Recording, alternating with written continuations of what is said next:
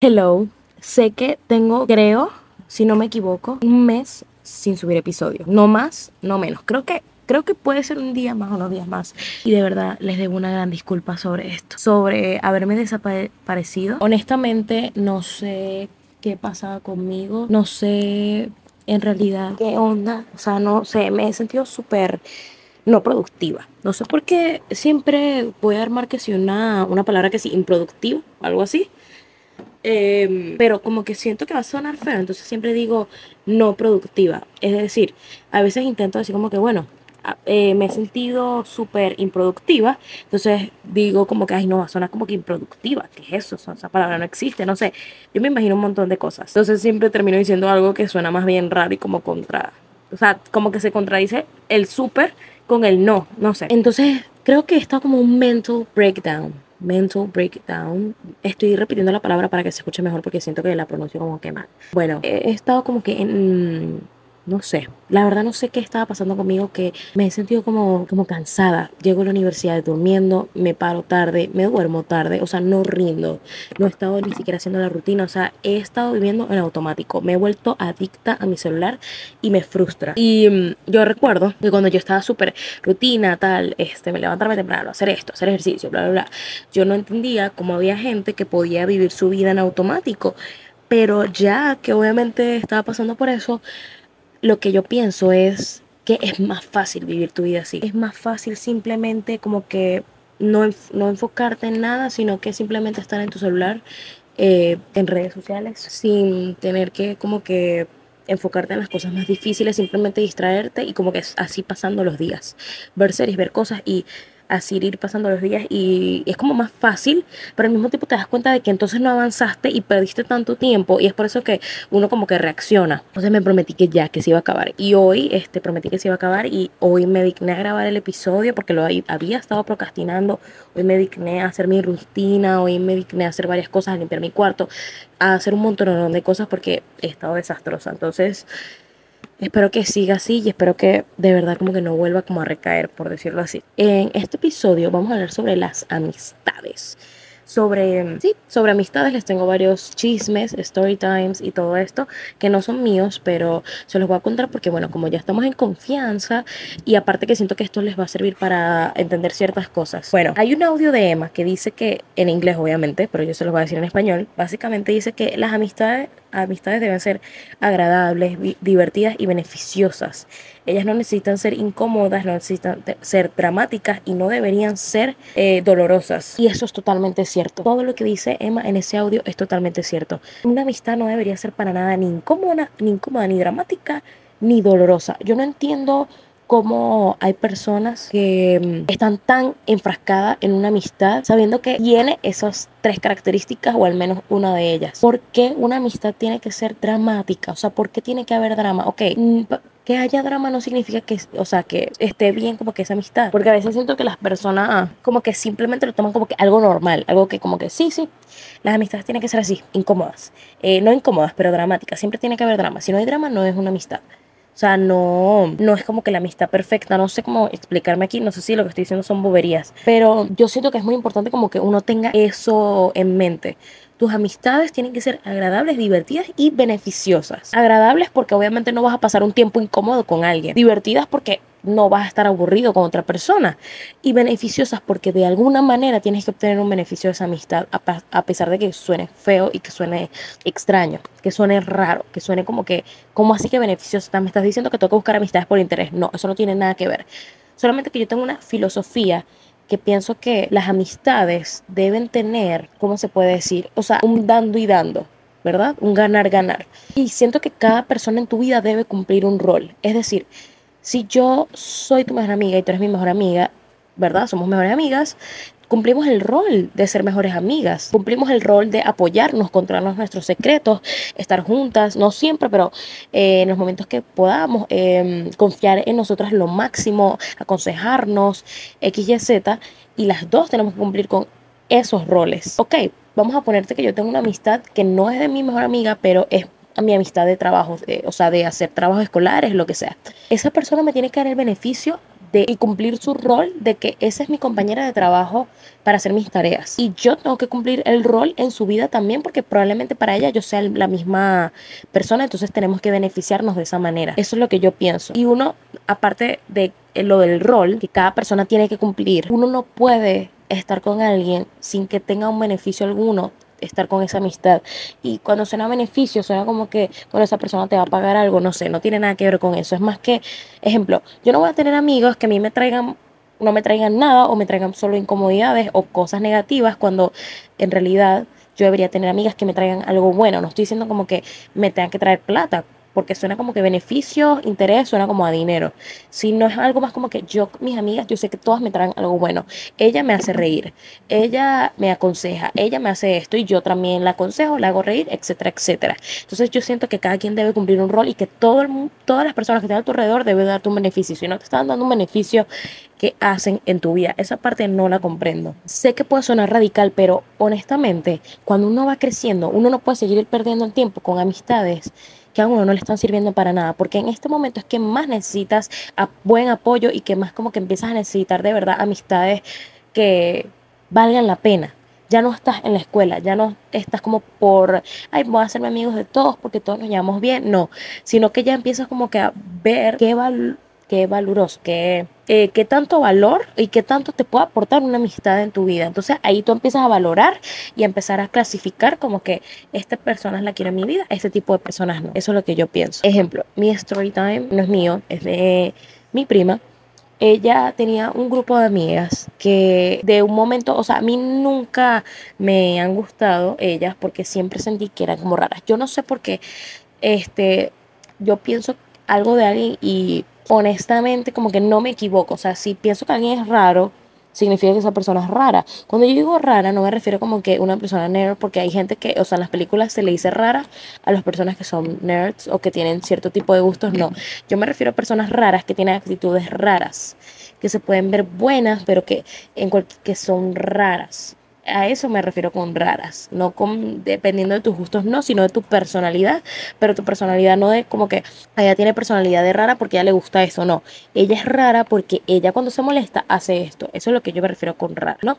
Entonces, me imagino que o uno puede ser que yo estoy poniéndoles como una una etiqueta a esas personas y eso haga como que se vuelva realidad porque mi subconsciente lo está como que eh, me está tratando de dar evidencia de lo que yo pienso o simplemente no sé, soy bruja, porque al final nunca voy a entender el mundo, nunca voy a saber qué es real y qué es mentira. Yo simplemente estoy abierta a absolutamente todo. Entonces no me quiero como que si es mi subconsciente o no es que yo soy bruja, no, simplemente lo voy a dejar ahí. O sea, que se adapte a las creencias de quien quiera. Bueno, a mí ellas nunca me caían bien, pero obviamente las toleraba porque eran buenas, o sea, no me trataban mal y yo no las trataba mal tampoco, pero yo sabía que eran personas raras. En fin, esto se desató este año cuando entró una chica nueva hace como, bueno, hace dos años, algo así, y empezó a separar a sus dos mejores amigas de ella y empezaron los problemas. Su mejor amiga, mejor amiga, habló mal de ella y su, y su otra amiga también. De hecho,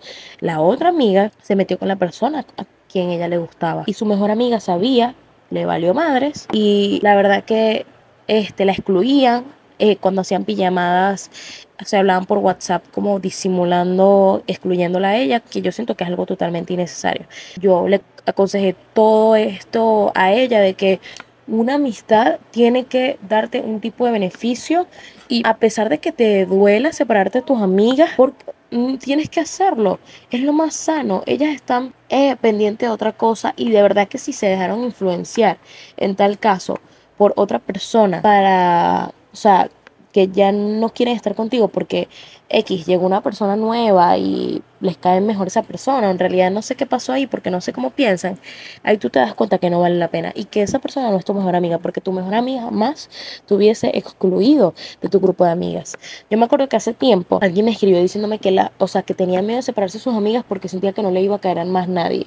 O sea, no le iba a caer bien a, a más nadie. Pero yo opino que es mejor estar solo que estar con personas que tú piensas que le caes bien porque de paso no le caes bien, porque nadie que le caigas bien te va a hacer eso, y que estar con personas así, o sea, yo siento que es mejor estar solo que estar con, con, ese tipo de amigas y que estar con, estar solo que estar con gente que tú, no sé, porque que me digan esa tontería de que, eh, no, es que son las únicas personas que me toleran, no te toleran, porque si ves cómo te tratan, eso es, o sea, eso es amistad, eso es, eso qué es, yo de verdad, en esa parte yo soy muy radical, porque yo también he pasado por cosas con amistades que yo dije que yo más no lo iba a pasar, porque ya uno como que ya está entrando en una etapa donde uno ya está creciendo para uno seguir perdiendo el tiempo con amistades que no valen la pena. Uno tiene que aprender a diferenciar buenas amistades de malas amistades. Y a pesar de que es difícil, porque a veces uno no sabe cómo es una mala amistad y una buena amistad, yo pienso que hay maneras de darte cuenta. Una forma es que no compartas las ideas que tenga esa persona contigo. Y no me refiero como que ideas de, bueno, esa persona apoya este movimiento y yo no apoyo este movimiento. Eso no tiene nada que ver porque todo el mundo tiene que tener distintas personalidades y distintas ideologías. A lo que yo me refiero de no apoyar es que vamos a ponerte que yo tengo mi grupo de amigas, ¿verdad?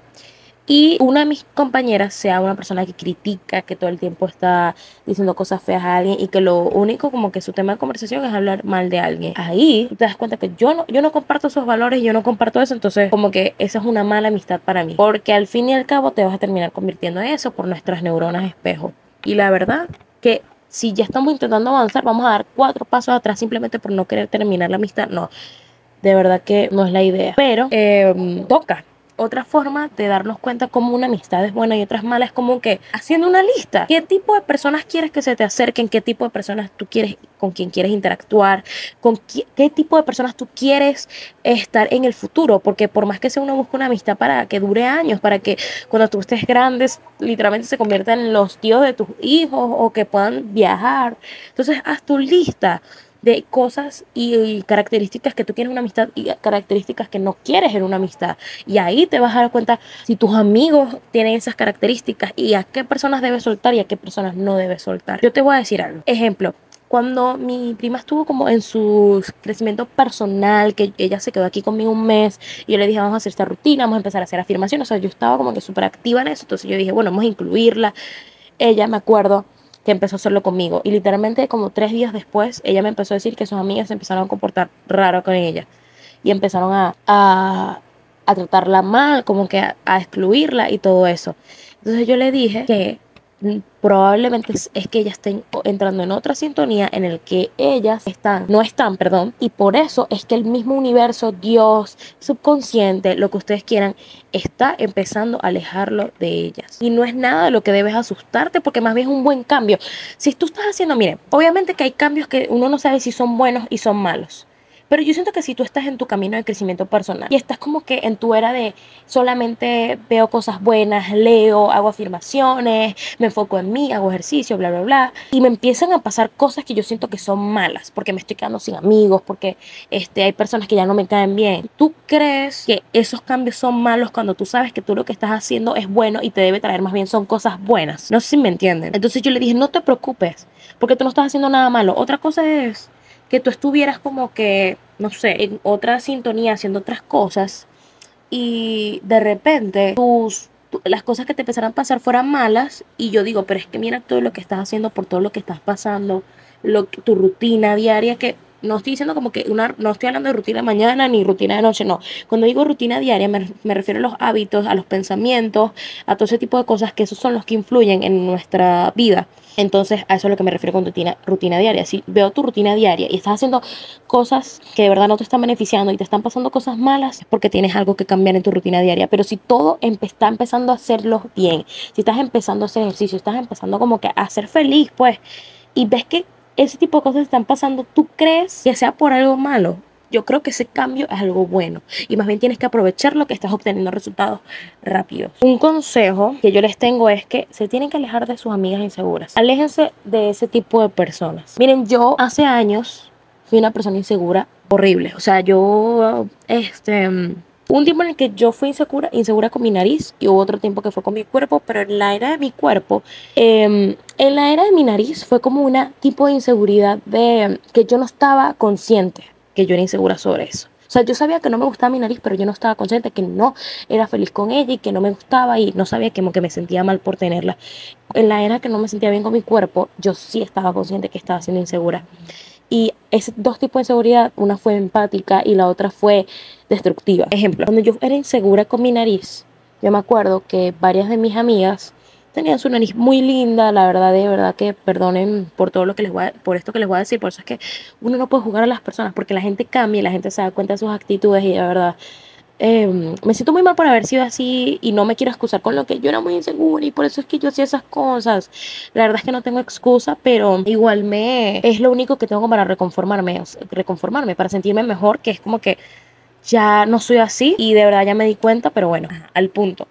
En ese tiempo que yo era insegura, me acuerdo que estábamos mis amigas y yo estábamos hablando sobre cosas de nariz y yo le dije, bueno, a mí no me gusta mucho mi nariz normal, o sea, yo lo decía abiertamente, pero no era como una inseguridad consciente para mí. Entonces ella empezó a decir cosas de su nariz como que, ay, no, a mí no me gustaría operármela porque mi nariz es bonita. Entonces yo empecé a decir como que, ay, tu nariz ni siquiera es tan bonita, yo no sé qué. O sea, perdóneme, de verdad, perdón, yo me merezco como un golpe por haber dicho eso. Fui ese tipo de amigas que, que asco, no me acuerdo haber hecho algo así jamás de nuevo. Solamente me acuerdo de ese momento. Yo creo que ellas no me prestaron atención. Ojalá que no me hayan prestado atención. Eh, a una de ellas como que no la trato y no la culpo. Segurito yo fui una asquerosa persona en ese momento y de verdad este, me disculpo horrible. Y la otra sí es mi mejor amiga, pero ella, bueno, normal. O sea, ella, no sé, creo que ella se dio cuenta que cambié, que ya no soy así. Aunque nada más creo que lo hice una sola vez. Y luego creo que me di cuenta de lo que hice y no lo volví a hacer más. Pero X. Entonces yo dije eso y yo dije como que esta que se, en mi mente, que esta que se cree con su nariz, que no sé qué. Años después yo dije, qué persona tan insegura y destructiva yo era. Por eso es que le digo, cuídense de las personas inseguras, porque yo también fui una persona insegura. Y cuando eres una persona insegura, no quieres ver una persona mejor que tú, porque es tu inseguridad no te lo permite. Y es horrible y de verdad, este odio decirlo como que así porque siento que soy esas personas que deberían ser odiadas y que nadie las quiere como amigas. Ya prometo que no soy así, que jamás pasaría eso a nadie porque yo siento que ya como que me, me acepto como soy y me quiero y a pesar de que a veces no estoy conforme con ciertas cosas como todos los seres humanos, jamás haría sentir a alguien mal consigo mismo porque ya me volví la empática, porque ya les voy a explicar ahora mi otra inseguridad, o sea, cuando fui insegura, pero se insegura como que empática como más sensible, como más consciente, no sé. Entonces, por eso es que les digo, tengan cuidado con las personas inseguras. Yo fui una y se los puedo decir, es horrible. Tú no quieres ver a una persona bien.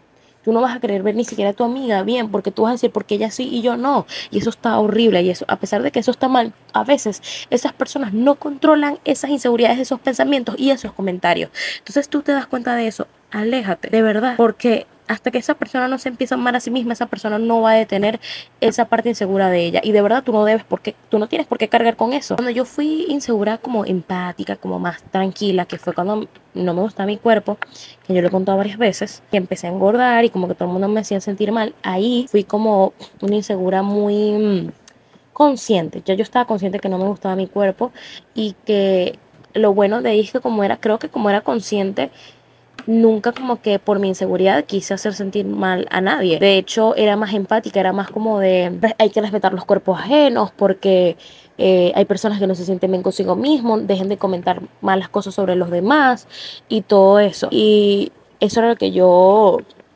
empecé a como a pensar porque creo que era una manera como de también sentirme bien conmigo misma y no humillaba a los demás, porque empecé a entender cómo se sentía ser humillado o cómo se sentía ser discriminado por tu cuerpo por algo físico tuyo, sabiendo que no era tu culpa y sabiendo que no era algo criticable porque los cuerpos son diferentes y cada quien tiene un cuerpo distinto y uno no tiene por qué venir a criticarlo porque cada quien tiene su estándar de belleza y punto. Pero bueno, ya cambiando el tema, quería contarles algo para finalizar el episodio. Siento que hoy fue un episodio extraño porque yo siento que esta es como mi personalidad de cuando yo aconsejo a mis primas y a mis amigas cuando me preocupo por ellas, cuando quiero como que de verdad entiendan ciertas cosas tengo ese tipo de tono de voz y aconsejo de esta manera, porque yo usualmente suelo ser como más alegre, como más nice, no sé.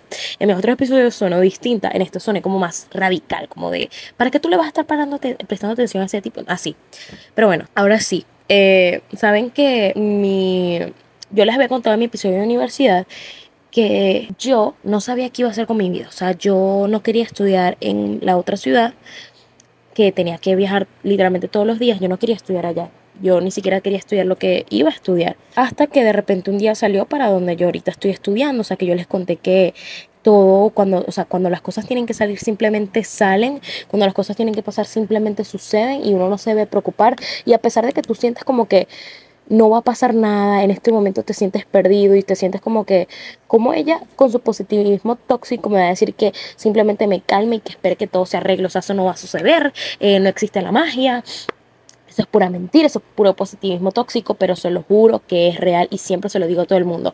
Te sientes perdido, pero te lo juro y te prometo que todo se va a acomodar en el momento menos, menos, o sea, que menos te esperes y de la forma más estúpida y tonta. Ahora les voy a poner otro ejemplo, aparte del mío, que ya se los conté en mi episodio de universidad, ahora les voy a contar otro que es de mi prima. ¿Saben qué? Ella eh, hace unos días terminó con su novio a distancia. Ella está demasiado triste, con el corazón muy, muy roto. De verdad que, bueno, hemos estado aconsejándolo, ustedes saben, pasando su tusa, por decirlo así. Em, pero bueno, no voy a hablar de eso, sino que voy a hablar de otra cosa. Ella estaba muy triste, ella no entendía por qué le había tomado esa decisión. Y bueno, ella está pasando su rompimiento, su, ustedes saben, su etapa, sus cosas. Y ella me cuenta que algo random le pasó. Es que viene su hermana le escribe diciéndole, mira, este, te va a llamar mi suegra, o sea, la, suegra de su hermana, eh, contéstale porque ella tiene algo para decirte. Ella me dice y ella llama a su suegra, a la suegra, o sea, a la suegra de su hermana, y le, su, la suegra de su hermana le dice que le consiguió el cupo en la universidad donde ella quería estudiar para la carrera que ella quería estudiar. Y ella había intentado estudiar en eso, o sea, entrar en esa universidad por examen todo eso, y no había logrado entrar. Y no había salido cupos, aparte de que esa universidad como que no había comenzado porque por la pandemia, algo así. Entonces eh, ella me dice que la noche anterior ella había estado rezando y pidiéndole a Dios que le ayudara como que con el o sea, que le ayudara a encontrar el camino que ella debía seguir, a avanzar, que le ayudara con algo nuevo y al día siguiente viene y le pasa eso. Ella me dice que de verdad que ella está sorprendida, que ella no sabe si fue Dios y qué fue, pero que de verdad está demasiado en shock. Y yo le dije que, bueno, o sea, fue Dios o lo que sea en lo que tú creas, pues eso eh, depende de cada quien, obviamente. Ustedes saben que yo siempre dejo como que eso a la como que la imaginación de ustedes, porque al final cada quien decide en lo que uno cree. Entonces, bueno, le voy a hablar de Dios porque ella me estaba hablando ¿verdad? de Dios.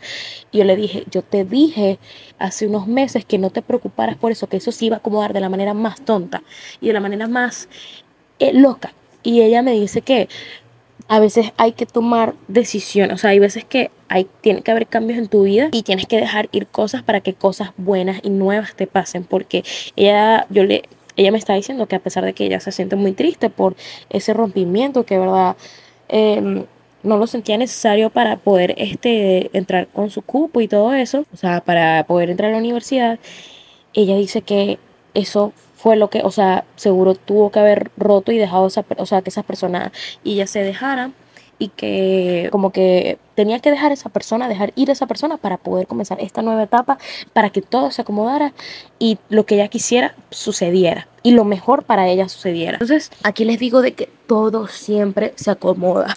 Y todo siempre se acomoda. O sea, hay veces que uno está como que tan frustrado en el futuro de que qué voy a hacer con mi vida, soy una fracasada, este, miren lo que hago, o sea, no estoy haciendo nada con mi vida, lo que estoy, eh, no sé, ansiedad, ansiedad total. Y un día más random te va a suceder lo que te va a llevar a lo que tú necesitabas oír o a lo que tú necesitabas tener. De verdad que es algo loco, inesperado y ojalá como que este, como que les sirva porque no ha pasado una sola vez, sino que ya son dos veces. Y mm, de verdad que es increíble. Yo lo que tengo para decirles es que simplemente crean y pidan y, y estén seguros de que lo, lo, que ustedes necesitan va a ocurrir tarde o temprano. En el momento justo.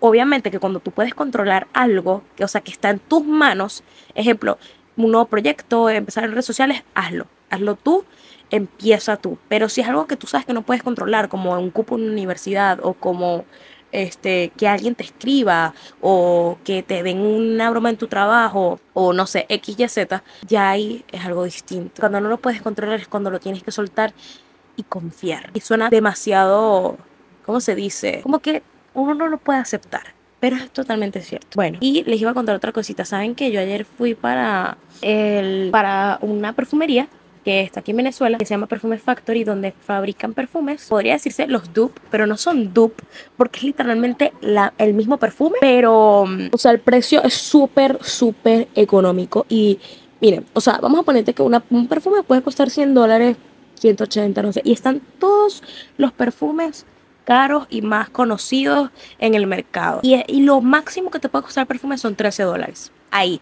Y te lo juro que la duración es increíble, a mí me encanta, o sea, la duración, o sea, se te pega en la piel, en la ropa, en todo. Y de paso que huele, o sea, tú caminas y huele. Y por eso yo amo esa perfumería, porque aparte de que puedo oler antes de comprar el perfume, porque hay veces que a mí no me gusta comprar perfumes por internet porque no los puedo oler, entonces imagínate yo comprar algo que entonces no me gusta y nada más me gusta el packaging. Entonces ahí puedo olerlos primero y luego me los venden y de verdad que a mí me encanta. O sea, a mí me fascina esa perfumería. Ya tengo dos. Eh, mi prima tiene La Vida es Bella y huele igual y le dura. Y ella tiene, siempre que se lo echa, tiene como un aura de La Vida es Bella. Yo tengo dos, que es el de Olimpa y el de eh, Tommy Girl. Tommy Tommy Girl, no sé, eh, perdón por mi pronunciación. Entonces, no les estoy haciendo promoción ni nada porque este, ellas ni siquiera saben quién soy yo, pues solamente les estoy contando por si están aquí en Venezuela y también porque ayer yo fui para encontrar un perfume avanillado, o sea, con vainilla. Al final me dijeron que no tenían y este, ajá, decidí comprar el de Tommy porque me encanta, porque siento como que es como yo, porque es como juvenil, es como fresco, a mí me fascina. Entonces yo siento que es como una combinación con la vainilla, porque puedo hacer como que mi cuerpo huele a vainilla y ese como que sea mi perfume. Siento que pega, o sea, no es como que hay dos olores totalmente distintos, pero bueno. Entonces yo ayer, eh, yo le, mi prima ama el coco, ella ama el coco así terriblemente. Entonces yo le dije, cómprate el perfume de Coco Chanel, ahí lo venden. O sea, y entonces yo agarro y le digo, mira, me puedes dar como que la muestrica, o sea, no la muestrica, sino el papelito para saber cómo huele el de Coco Chanel. Entonces ella me dice, ¿segura? Y yo le digo, sí. Bueno, ella me dice, bueno, huele, o sea, de verdad no quiero mentir, no quiero como que este, ofender a nadie, pero huele a vieja. O sea, no es que oler a vieja esté mal, pero huele a mi abuela. O sea, es algo que eh, obviamente eso depende de los gustos y colores. Este, cada quien eh, escoge su perfume y su olor, no sé. Pero no me gusta, a mí no me gusta eh, ese olor. Es como huele mucho a mi abuela. Y mm, siento que obviamente uno no quiere oler a abuela. Uno quiere como que tiene un olor, bueno, no sé. Eso ya depende. Entonces yo pensé que olía a Coco porque se llama Coco Chanel, pero me, eh, luego me puse a buscar porque yo soy un ignorante y resulta que acontece que ese perfume lo creó Coco Chanel para hacer como un perfume que fuera ella. Y le puso Coco porque ese es su, eh, ¿cómo se dice? Su sobrenombre, su alias, no sé. Entonces ella le puso ese nombre, Coco Chanel pero no es porque huele a coco, sino porque es como un perfume de, o sea, ella eh, como si fuera un perfume, algo así. Y yo, ay, más bruta. Todo el mundo dice que huele riquísimo, que te sientes súper rica, mujer, mujer empoderada, pero yo no sé dónde te sientes mujer empoderada porque a mí no me gusta ese olor. No me gustó, de verdad. Y yo quedé como que, o sea, es un olor fuertísimo, fuerte, fuerte, fuerte. Es un olor muy fuerte y no sé, no me gusta. De verdad, es como alcohol viejo, no me gustó. Ya ahorita que se, o sea, ya se asentó más el perfume en el papelito, honestamente huele más rico. O sea, ya que se asentó, huele más rico, huele como, como más suave, huele como a señora mayor, pero no huele mal, no huele como ayer, que olía así como... Entonces, no sé, no sé qué pensar. No lo compraría, la verdad. Pero igual lo pueden comprar. De verdad les recomiendo que vayan para allá si ven aquí en Venezuela. Y es el descubrimiento más loco que yo he tenido en mi vida porque yo no sabía que existía esa o sea, yo veía que había gente que compraba ahí, pero yo pensé que vendían otro tipo de perfume. No sé. O sea, pensé que vendían otro tipo de perfume. No me llamaba la atención porque yo no conocía ningún perfume de esa, de esa empresa. Pues hasta que me di cuenta que hacían esos tipos de cosas. Entonces, yo digo que ese es el mejor dupe. O sea, porque es que no vas a buscar el dupe, buscas el perfume, el nombre. O sea, tú pones el de Cancan de Paris Hilton y es el olor de Cancan de Paris Hilton. O sea, es algo loco y me encanta. Entonces, se los recomiendo. Ahora sí, me voy, los quiero un montón. Espero que les haya gustado este episodio. Em, estuvo diferente. Y disculpen por mi tardanza por, por subir episodios. Los quiero. Besitos. Para que sepan que voy a subir un video en YouTube hablando sobre cómo oler bien y mis tips. Así que si están interesados, se van para YouTube. Igual creo que va a ser un episodio, pero si no lo hago, ya saben dónde va a estar el video.